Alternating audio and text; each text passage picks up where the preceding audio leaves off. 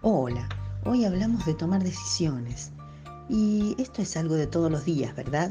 Nos movemos en un complejo de posibilidades con variedad de alternativas en casi cada cosa. Todo esto nos obliga a elegir, a tomar la responsabilidad de decidir. Y sin duda es que es muy interesante, pero no podemos negar que muchas veces nos genera estrés. Hay personas más indecisas que otras y nadie mejor que ellas para dar fe de la ansiedad que nos genera tantas veces tomar decisiones. Si cuestiones tan sencillas como qué ponernos en la mañana antes de salir para la oficina, la escuela, hacer alguna compra o trámite, a veces no nos resulta tan sencillo, sobre todo a las mujeres, ¿cómo no habría de generarnos ansiedad tener que tomar tantas decisiones de las que dependen mucho más que lucir más o menos atractiva o elegante? Decidir con sabiduría es un desafío que muchas veces nos coloca en la silla angustiante de la duda, el miedo o la incertidumbre. Cuando era muy joven solía levantarme muy temprano para tomarme un tiempo antes de ir a la escuela para encomendar mi día y sobre todo ese tiempo escolar al cuidado de Dios. El Salmo 37 fue mi lectura apasionada cada mañana en el acto de encomendar al Señor mi camino y confiar en Él, creyendo que Él hará. ¿Cuántas veces recitamos esta porción tan hermosa de las escrituras sin tomar cabal conciencia de su significado? Tómate un momento para pensar en las decisiones que estuviste tomando estos últimos meses. Esas que hoy puedas recordar a través del impacto o resultado con que se vio alterada, modificada tu circunstancia. Algunas habrán traído alivio, mejora y otras quizá no tanto. ¿En qué medida podrías decir que al tomarla tuviste certeza de que estabas en el camino correcto, guiada por el Espíritu de Dios. Mientras meditas en ello, tomarás conciencia de las tantas veces que te apresuraste a elegir una alternativa o a dar pasos en dirección a algo sin estar tan segura de que estabas obrando con la aprobación y bajo la guía divina. ¿Cuántas veces nos sentimos dolidas o frustradas a causa del resultado de alguna decisión cuando no recibimos lo que anhelábamos o creemos justo y necesario por no estar ejercitadas en consultar a Dios antes de obrar. Hay promesa en la palabra de Dios para ayudarnos a la hora de tomar decisiones, para que en nada andemos a la deriva, soportando el peso de cargas que el Señor nos promete llevar si descansamos en Él. Leemos en Proverbios 16, en el verso 3, un conocido y bendito pasaje de la palabra de Dios. Encomienda al Señor tus obras y tus propósitos se afianzarán. ¿Te pusiste a pensar alguna vez en esto de conjugar la voluntad de Dios y la nuestra? Esto de que sus propósitos sean también los nuestros. ¿Cómo sería esto de yo querer algo y saber que ese deseo está en la voluntad de Dios? Hay un histórico debate entre los creyentes y estudiosos de la palabra alrededor de este tema. La fe mueve la mano de Dios, en otras palabras, cuando un hijo de Dios ruega a Dios por algo, ¿Dios puede modificar su plan a causa de esta petición? Parece complicado y no vamos a, entrar en controversias, solo enfocarnos en lo que sí es muy claro en la palabra. Vamos por lo primero. Los hijos de Dios necesitamos, estamos urgidos, somos llamados a encomendar al Señor nuestros actos, a ponernos en las manos del Señor antes de tomar decisiones. ¿Y qué de nuestros deseos, nuestros propósitos, que según esta promesa serán afirmados? Entonces sí tenemos nuestros propósitos. No solo este pasaje lo afirma. En Mateo 6:33 escuchamos a Jesús decir a los discípulos, busquen primero el reino de Dios y su justicia, y todas estas cosas, esas necesidades que todos tenemos, tan nobles como la vida misma, la comida, el sustento de cada día, serán añadidas. ¿No son acaso también estas cosas los deseos del corazón?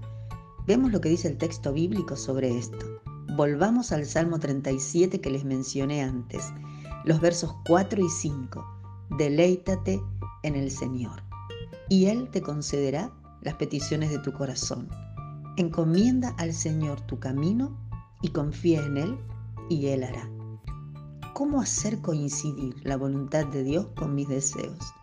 La palabra clave está en el principio donde dice, deleítate.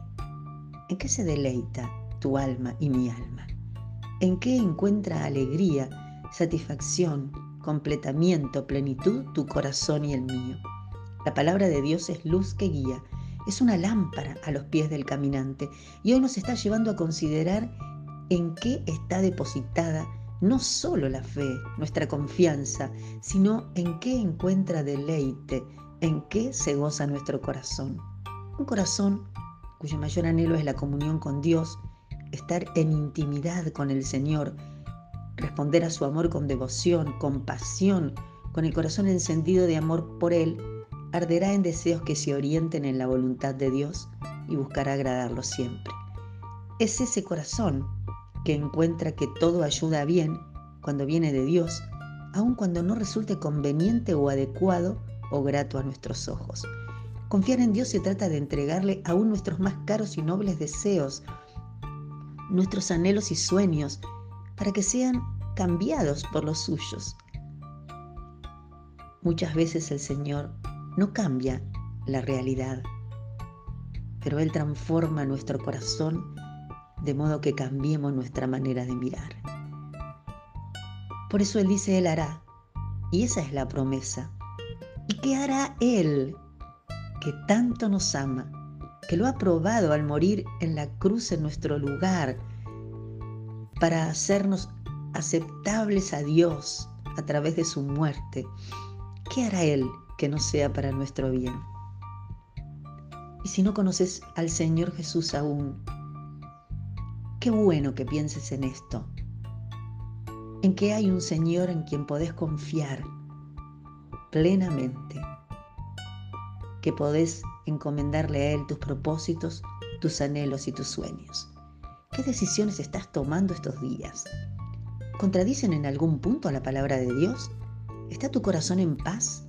¿Te conducen a depender más de Él o te inclinan a ser sabia en tu propia opinión y apoyarte en tus propias fuerzas o a confiar en los otros, en otras personas?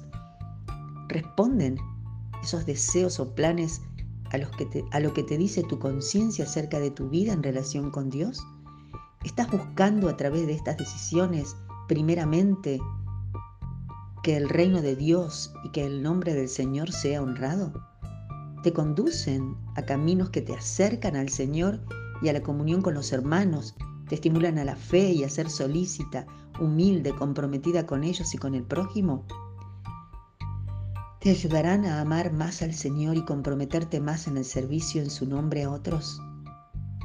¿Te ayudarán a creer más y a crecer más en el conocimiento de nuestro Señor Jesucristo, de modo que puedas ser cada día más como Él?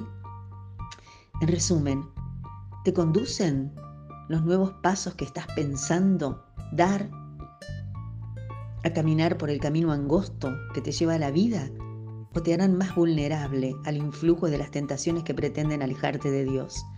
¿Son estas decisiones siembra para la cosecha de fruto que perdure para vida eterna? Anhelo que al meditar en estas cosas, vos como yo elijamos una vez más ser mujeres sabias, dispuestas a pagar los costos de seguir a Jesús, sabiendo y creyendo que en Él está el mayor tesoro, que Él es bueno y fiel, y que los que creen, los que esperamos en el Señor, no tendremos falta nunca de ningún bien. Que tengas bendecida semana.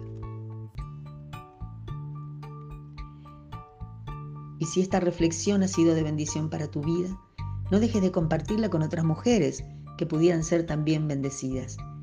Visítanos en Instagram y déjanos tus comentarios que sin dudas nos alientan a seguir.